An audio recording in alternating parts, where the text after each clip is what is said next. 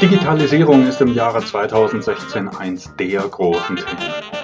Doch ist Digitalisierung auch für die Medizintechnik essentiell? Oder handelt es sich dabei einfach nur mal wieder um eins der vielen Buzzwords? Warum Digitalisierung auch für Sie und Ihr Unternehmen essentiell ist, das erfahren Sie jetzt. Herzlich willkommen. Es ist wieder Montag und ich begrüße Sie zu einer neuen Ausgabe der Reihe Business Chirurgie, dem Kanal für Highspeed in der Medizintechnik. Heute geht es um das Thema Digitalisierung und um die Fragestellung, ist Digitalisierung in der Medizintechnik nur ein kurzfristiger Hype oder wirklich ein langfristiger Trend, den es gilt nicht zu verschlafen? Um das Thema Digitalisierung in seiner vollen Breite zu verstehen, müssen wir ein wenig zurückgehen, und zwar ins Jahr 1965. Jordan Moore, einer der Gründer und spätere CEO des Unternehmens Intel, verfasste in diesem Jahr einen Artikel, in dem er eine Voraussage traf. Er hatte nämlich festgestellt, dass sich die Leistungsfähigkeit von Transistoren innerhalb von etwa einem Jahr verdoppelte und er stellte die gewagte These auf, dass dieses auch noch mindestens zehn Jahre so weitergehen würde. Mittlerweile sind über 50 Jahre vergangen und es hat sich ein klein bisschen was geändert. Es ist nicht mehr jedes Jahr diese Verdoppelung, die stattfindet, sondern etwa alle 18 Monate. Trotzdem bedeutet es aber, dass alle fünf Jahre die Leistungsfähigkeit von Computern und Computersystemen sich verzehnfacht. Und dieses exponentielle Wachstum hat dafür gesorgt, dass sich die Computerleistung innerhalb von 50 Jahren um den Faktor 10 Milliarden vervielfacht hat. Wenn man diese enormen Wachstumsraten sieht, dann kann man sich natürlich fragen, warum geben sich Unternehmen überhaupt mit Wachstumsraten von maximal 10% pro Jahr zufrieden? Warum springen sie nicht auf diesen exponentiellen Zug auf und so früh wie möglich? Das Problem dabei ist, dass sich digitales Wachstum oder exponentielles Wachstum in sechs relativ klar voneinander getrennten Schritten entwickelt, die Peter Diamandis herausgearbeitet hat. In den frühen Phasen des Wachstums ist oft gar nicht so klar ersichtlich, wie stark dieses Wachstum überhaupt ist.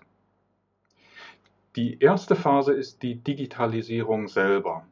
Also den Schritt zu gehen, einzelne Produkte von einer materiellen Ausprägung hin zu einer digitalen Ausprägung zu bringen. Und das erfordert erst einmal einiges an Aufwand und auch an Mut, es überhaupt zu tun.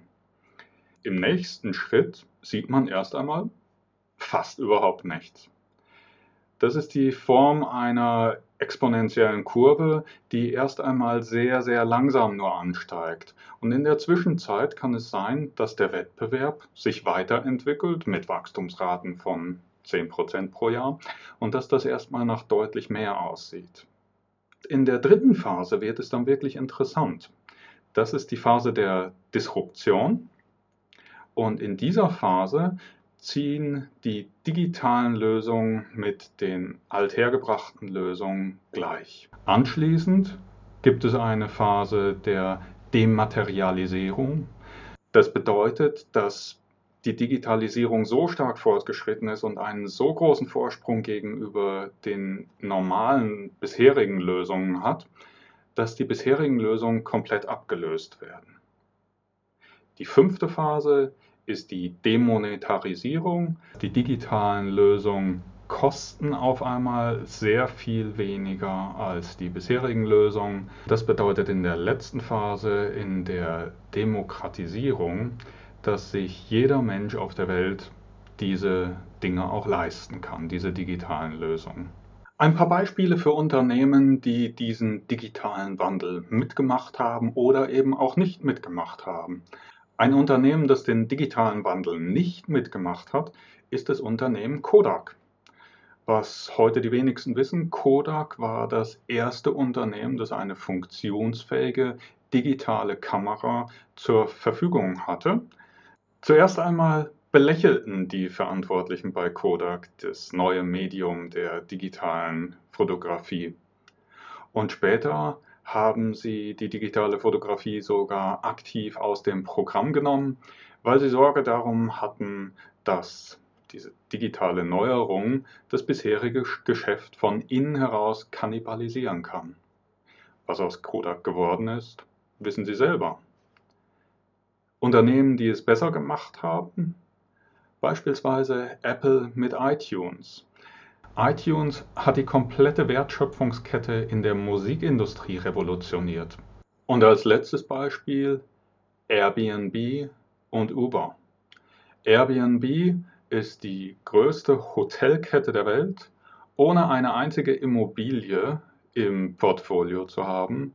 Und Uber ist ein Taxiunternehmen, das kein einziges Automobil in seinen Bilanzen hat. Die neuesten Unternehmen nutzen vorhandene Ressourcen um nur noch mit einer digitalen Komponente draufzusitzen. Sie nutzen quasi das bisher schon vorhandene als Betriebssystem und setzen die eigene Wertschöpfung als kleine App obendrauf. Die spezielle Form der E-Funktion sorgt dafür, dass es um den Punkt der Disruption herum eine ganz besondere Form des Wettbewerbs in den Märkten gibt. Auf einmal geht alles sehr, sehr schnell und wer der Erste ist und diese Position auch behaupten kann, der kann sich als Marktführer sehr schnell und für sehr lange etablieren.